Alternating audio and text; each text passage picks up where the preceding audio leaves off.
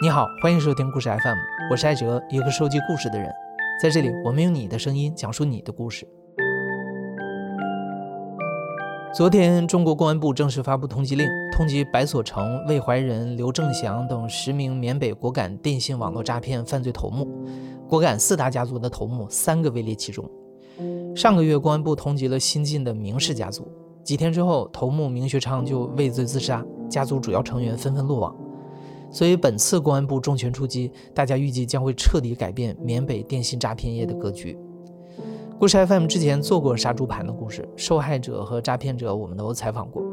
那随着越来越多的媒体报道，大家对电信诈骗、杀猪盘、人口贩卖、打腰子等等词汇，可能都已经耳熟能详了，也大概能够靠几个关键词就勾勒出自己对电信诈骗和受害者们的印象。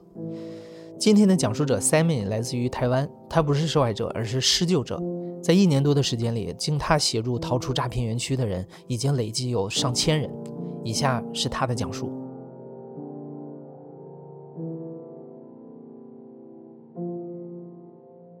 其实我过去是柬埔寨台商哦，我在当地投资土地、认养孤儿院，在过去整个东南亚。诈骗业的顶峰，其实在柬埔寨西港哦，那时候就很恐怖哦。不要说西港了，金边也有所谓比较乱的地方，赌场区嘛，人都不太会过去的。可是一个疫情结束，我们回到台湾，哎，发现怎么柬埔寨变那么恐怖啊？我天哪，人被当作奴隶在使唤，我觉得有点过分了。所以就想说，用自己的力量去试着把人带回来。电信诈骗可以溯源到上个世纪九十年代的台湾、福建一带。近些年来，诈骗团体逐渐集中在了缺乏政府管制的柬埔寨西港、缅北老街、缅东的大其力和妙瓦底这几处位置。Sammy 是从去年年中开始做救援的。关于他是怎么开始走上这条路的，Sammy 一直含糊其辞。我们只知道他曾经在柬埔寨从事房地产业，后来被人骗过钱。但像他这样的人，和当地政商关系打过交道，熟悉他们的做事逻辑。一旦上手开始做救援，很快就能摸到门道。塞妹说，不同的地区有不同的救援途径。在柬埔寨，本质上是要去推动政府立法和执法；在缅北，可以依赖大陆警方的打击；但在缅东的妙瓦底，就缺乏这样一股相对强势的力量。缅甸内战不断，政府军对边境的掌控度很低，地方上往往有多方的武装势力，局面混乱。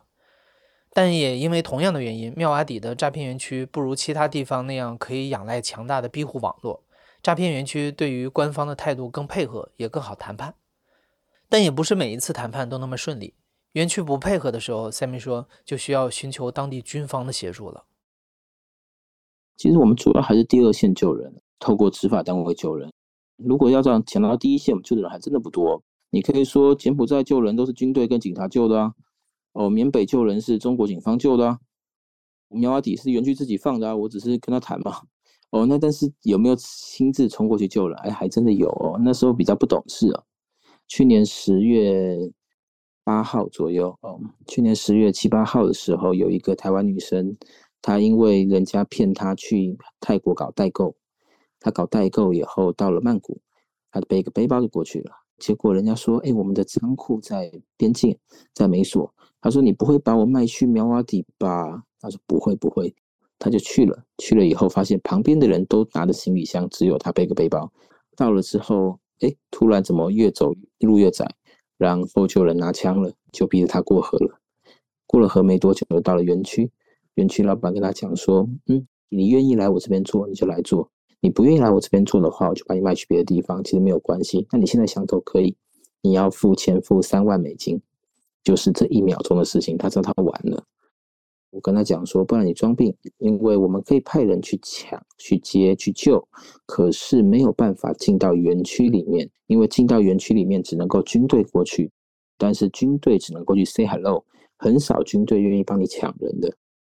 他就开始装病，不吃不喝，大概五天的时间，把自己的胃搞到真正发炎，然后就在园区的那个诊所打点滴。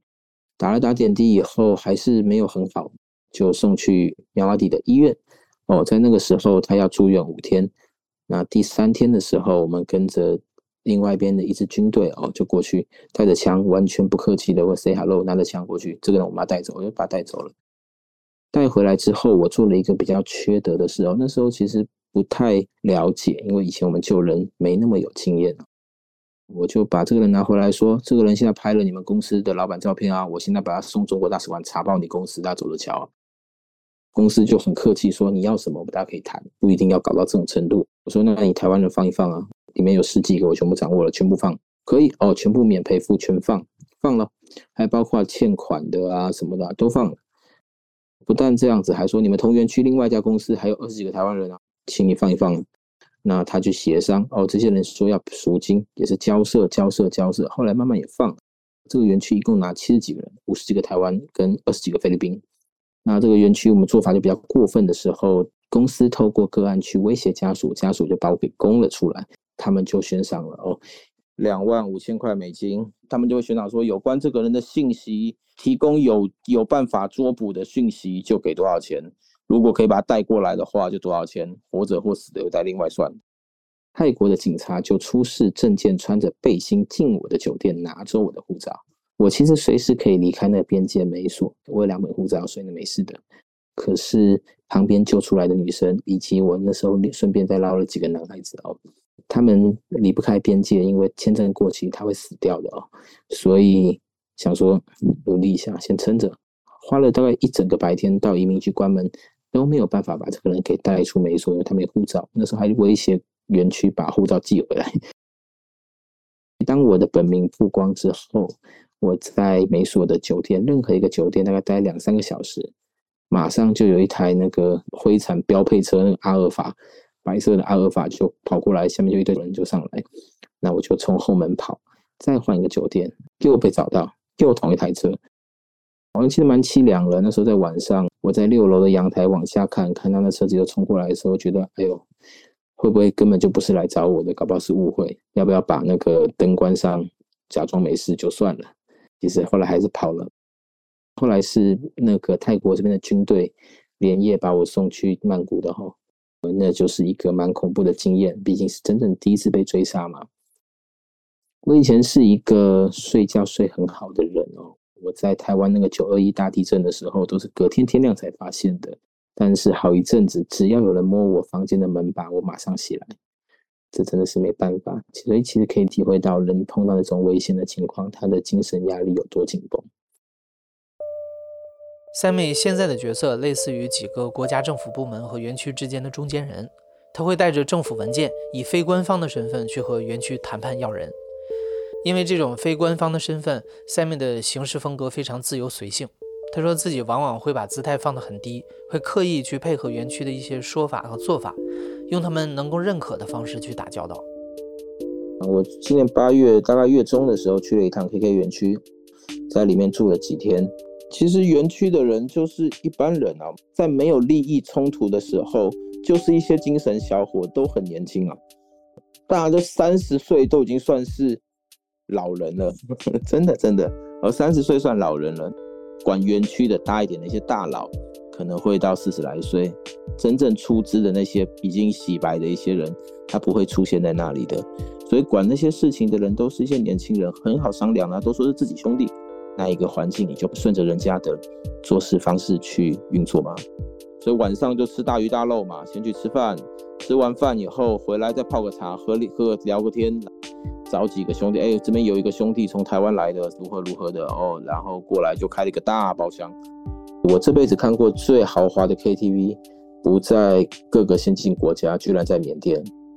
它的那个墙面跟天花板全部都是电视墙。园区老板、公司老板加上我三个人在一个包厢，七个人来服务，一个打碟的 DJ，三个人负责递烟、喂水果、倒酒。三个人陪酒，三个小姐，很恐怖哦。我们丢骰子，我输的话就喝一杯酒，我从来没赢过。可是他们输的话就吸一管 K，所以你可能很难想象，KK 园区阵亡率最高的部门，居然是他的夜场小姐。那这些小姐蛮有趣的，那是一个二十五岁的江西姑娘，长得就很像那种抖音小姐姐那个样子啊。她原本在。国内的时候开了一家保养品公司，结果碰到第一波疫情倒了，负债然后又再振作一下，跟她闺蜜开了一家棋牌社，碰到第二波疫情又倒了，所以呢，她决定来做夜场小姐。可是她说她也是被骗的，因为她来到缅甸之前，他们跟她讲说不用出场，不用吸毒，结果都要。你知道吗？那个姑娘在我跟他们喝完酒之后，被安排在我的房间，那我就很傻眼，怎么办呢？就只好让她在房间睡觉，我睡沙发。结果 KK 园区一个晚上一万五的酒店，他的沙发居然有跳蚤，电视是没电的。我把插头插上去以后，没有节目，没有 WiFi，也没电话，不知道在干嘛。然后那个小姐出场八个小时，五万六千块人民币。我们唱 KTV 唱三四个小时，三十几万人民币开销，真的很恐怖，哦真是不能想象的一个地方。整个晚上此起彼落，本公司业务员。谁谁谁开单几什么七万七千多少多少钱，然后所有人鼓掌，啪啪啪啪啪就开始鼓掌。没多久，本公司业务员多少多少开单十万多少多少，然后大家鼓掌，啪啪啪啪就这样此起彼落，整个晚上都这样子。除了救援本身的复杂性和危险性，从诈骗园区捞人还有一些旁人难以想象的麻烦。首先，不少在诈骗园区工作的人其实是自愿参与诈骗的，是受害者还是施害者？这两种身份很难完全割裂开，再有经验的救援团体在行动前期也无从分辨。部分人会批评质疑这样耗时耗力的救援工作是否值得。我这边是有数据的，过去这些诈骗园区工作的人，百分之七十他根本就知道自己要干嘛，百分之十五他知道要干灰产，他不知道是什么样的灰产以及什么样的待遇。结果到了当地以后，发现第一我干不来，我结果主管很高压。哦，或者会打人，或者军事化管理，我受不了，我骗不到钱，这些人，哎，他也会比较麻烦。剩下百分之十五就是用骗的，因为疫情的关系，国门封闭嘛，国门封闭以后缺工，缺工以后想尽办法的把员工引流进园区里面，有些就用骗的。诈骗公司买人是一个非常划算的事情，怎么说呢？我们都知道创投那个风险投资啊，我今天投二十家公司，只要有一家。赚钱，钱丢出去了，全部都回来了。买人这件事情比这个还好。我买二十个员工，只要有一个开窍，一个月可以帮我做三十到一百万，那这十九个人早就回来了。更棒的事情是，这十九个人他走不了，他想走，我在他身上投资的每一块钱，他都需要还我，而且还要给更多。你求救的人里面。呃，大概有一半是受害人，所以我们还尽量帮忙，因为我们的工作是在一锅老鼠屎里面捞几粒粥。可是这个粥就很可怜啊，因为连同情都没有人同情他。哦，可是实话实说，人口买卖可以被解决，但是诈骗很难。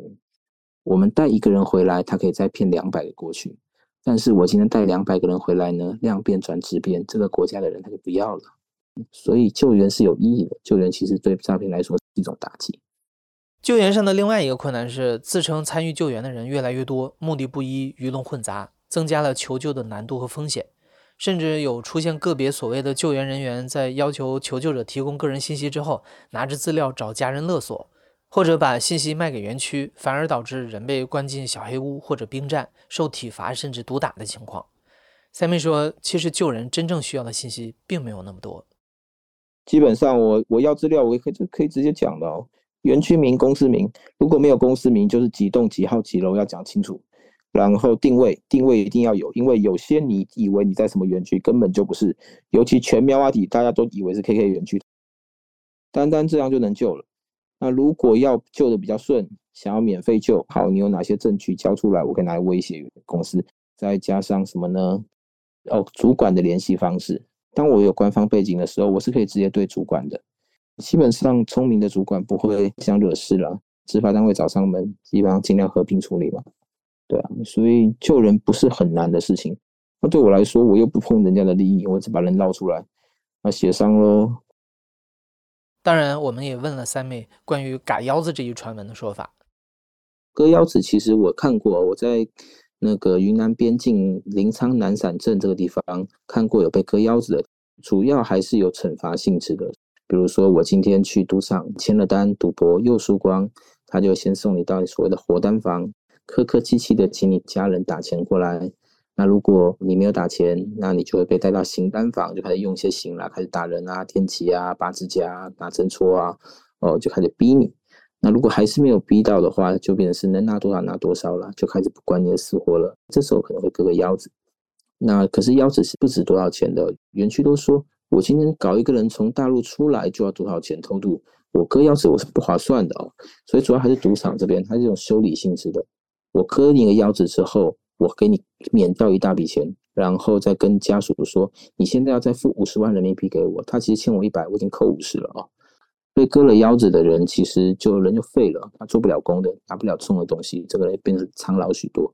他们除了割腰子，还动什么？动眼角膜、动皮肤、动头发、抽血，哦，还是有一点点，那是一个很零星的情况，并不是一个普遍的情况。Sammy 说，在和诈骗园区打交道的这一年来，他对世界和人的看法也发生了改变。在最复杂的地方，有最高贵的人性。真的，可是，在理应最纯粹的地方，也会有最复杂的人。你可能很难想象，很多时候我救的人，居然是别的园区、别的盘口没有直接利益冲突的灰产的人帮我救的，他也不要钱，帮你。因为做好事是很容易的事情，谁都可以做好事。比较困难的是我不作恶嘛。有个台湾女生，十三岁开始就爸妈帮她请假，让她去做按摩。那这样子人到二十岁能懂多少事情？不懂多少事的，所以呢就被骗出去搞诈骗了，真的被骗去的。可是怕被打，所以就乖乖做诈骗。哎，开窍了，这个人很会骗哦，一个月可以做三十到一百万美金，在当地是你有业绩你就有地位，所以虽然你还是狗推，可是大家会尊重你。主管会带你去外头，哇！他们请陪酒的那种牛郎，一个小时两千块美金，也请给他，还蛮神奇的。他要什么东西，只要讲一句话，人家都帮他买好，放在桌上啊，什么面膜啊，干嘛干嘛都可以哦。那有一天，有五个不认识的台湾人就跑过去找他说：“那个拜托拜托，救我好不好？我要被送去缅甸，要送拆了，送过去拆掉。”他想想，他就看一下他的业绩有四十万美金，他就跟老板提。那老板枪就放桌上说：“嗯，你想清楚再讲。我为什么要答应你把这几个人放掉？这四十万也不够啊，一个人才八万，送差的话价钱不止。”他说：“我在这个地方可以帮你稳定赚钱。在这之前，他就已经跟公司沟通过一次，说你不要打台湾人，不要卖台湾人。我们台湾人不希望看到台湾人被欺负。如果看到的话，我心情不好，你业绩就掉下来，业绩掉下来是你的损失。”然后公司就跟他讲说：“好，可以，可是。”如果你业绩掉下来，这件事情就不算数哦，所以他就拼命做，哦，就日本盘也做，台湾盘也做，香港盘也做，全部都做。在后来这五个人的时候，他一样画葫芦。老板说他考虑一个晚上，他说你不要考虑，你现在买机票让他走。最后老板就叫他签了一个续约一年半的合约书，再签一个永远不回台湾的合约书，然后再扣掉他的四十万美金全部，然后把这五个人给买机票回台湾了。所以在他一无所有的时候，被控制的时候，他还是出了四十万美金，赎了五个素不相识的人回到台湾，已经回来了，只有何时到的。其实，在这当中看到人性的高贵了。后来这个人我们救回来了，但是每个人都复杂的嘛，在急难的时候有义气的人，在需要钱的时候，他可能又是另外一回事。这个人后来骗了我二十几万台币了，还没还我，那就另当别论。所以我后来发现，人都是复合的。我不会用单一事件去看任何一个人。为了更好的救援，Sammy 说，他有的时候假想自己是灰产的一员，表现的不那么在乎诈骗这件事儿。他也会深入的钻研诈骗行业本身，以及这个行业这几年是怎么逐渐发展到现在这个地步的。这一波诈骗从缅北一路发展，发展到柬埔寨为顶峰。可能过去是真的是搞开放式园区，真的搞博弈，洗钱是刚需，就会有色情业，因为赢了钱就会接触色情业。然后在外地，色情业跟毒品其实都是搞在一起的，所以黄赌毒就盛行。二零一九八月十八号，八幺八事件，大陆宣布十万人大劝返，叫你回家，不然的话我就查你。OK，所以一共回来了二十几万人，二十几万人出来之后。同一个时间，柬埔寨撤销一百多家赌场的牌照，相对正规经营的单位，他就经营不下去了，所以他就撤走。撤走之后，谁去承接换汇的、拉车的就去做了。可是他并没有经营赌场的能力，怎么办？他找人来，有人来说：“哎，现在劝返呢，我两三天员工就跑了，怎么办？”所以就说我搞封闭式园区，我请人拿枪守着。OK，那结果来做的时候，他又不像是过去那种澳门单位或哪里单位有经营赌场的经验，那个参数怎么算呢？啊，算越高越好。所以呢，就开始搞诈骗，那杀鸡取卵的事情越做就业绩越差，怎么办呢？他就来问请教一些台湾人啊，请教一些单位，跟他讲说很简单，你就做养套杀。你要知道，杀猪盘在过去并不专指是感情诈骗，钱进得去出不来都叫杀猪盘。所以呢，怎么做呢？非常简单，你搞博彩嘛，博弈跟彩球跟六合彩是同样的，你就请你的业务员，你去找你认识的朋友或者是。陌生的对象，然后你跟他讲说：“来，我每个礼拜给你两个号码，每次都中，连续六个礼拜，你会不会相信我？你会。第七个礼拜，我跟你讲说我要回大陆了，那在家交个朋友，你要好好请我吃顿饭哦。我想给你四个号码，你不要买太多，以后就帮不上你了。你会怎么样？你会把所有钱砸进去，去大捞一笔，以后赚不到了。这一次就把你给宰掉，宰掉之后，你只问他说为什么这次没有中呢？”他就跟你讲说：“对不起，对不起，我不知道出了什么问题，我为这件事情负责到底。我马上回大陆哦，给你五个号码，那你就把你的钱拿回来，这样就好。为这件事情收尾，我负责到底哦。对不起，这段时间这个事算在我身上。那你要知道，赌博是不会上瘾的，赌输才会。当你输的时候，你会想要拼回来，你会去借高利贷，你会跟朋友借，你会想尽办法拿到最多的钱去把它全部拼回来。”这一次再宰你一波，你就万劫不复。这都有的，那个运用人性的贪念啊，这些东西。嗯，我对这些事情，坦白说，我并没有那么大的痛心。我也觉得希望大家注意。可是有一种东西就很坏，感情诈骗，专门做金疗的，那就是说，哦，我跟你交朋友，我可能人设是又帅又高，又做慈善相关。那我先看看你的心态，如果你是。慕强的人，我就说，你看，我可以到处不用工作做慈善，我在投资，我可以教你。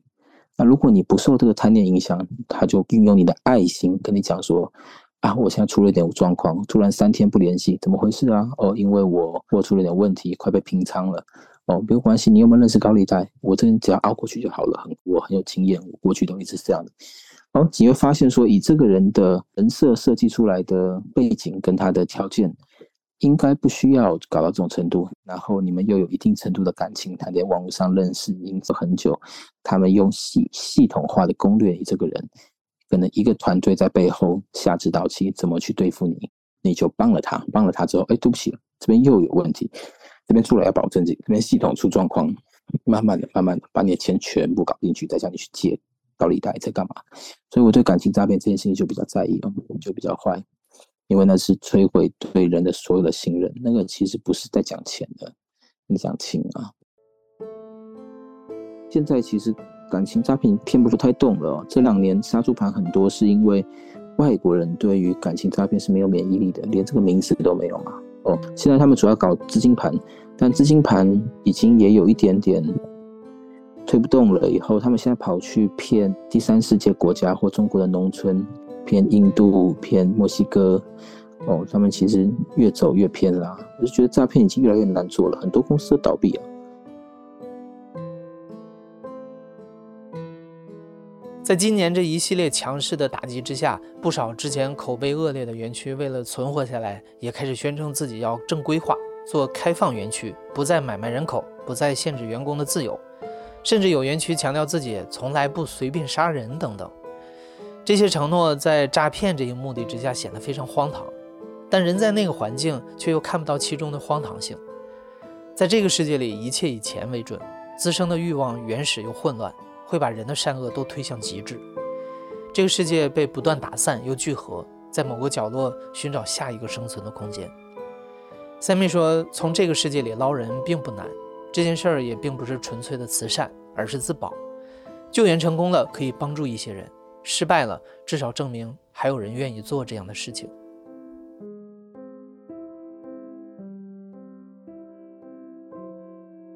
你现在正在收听的是亲历者自述的声音节目《故事 FM》，我是主播艾哲。本期节目由罗露露制作，编辑艾哲，声音设计孙泽宇。感谢你的收听，咱们下期再见。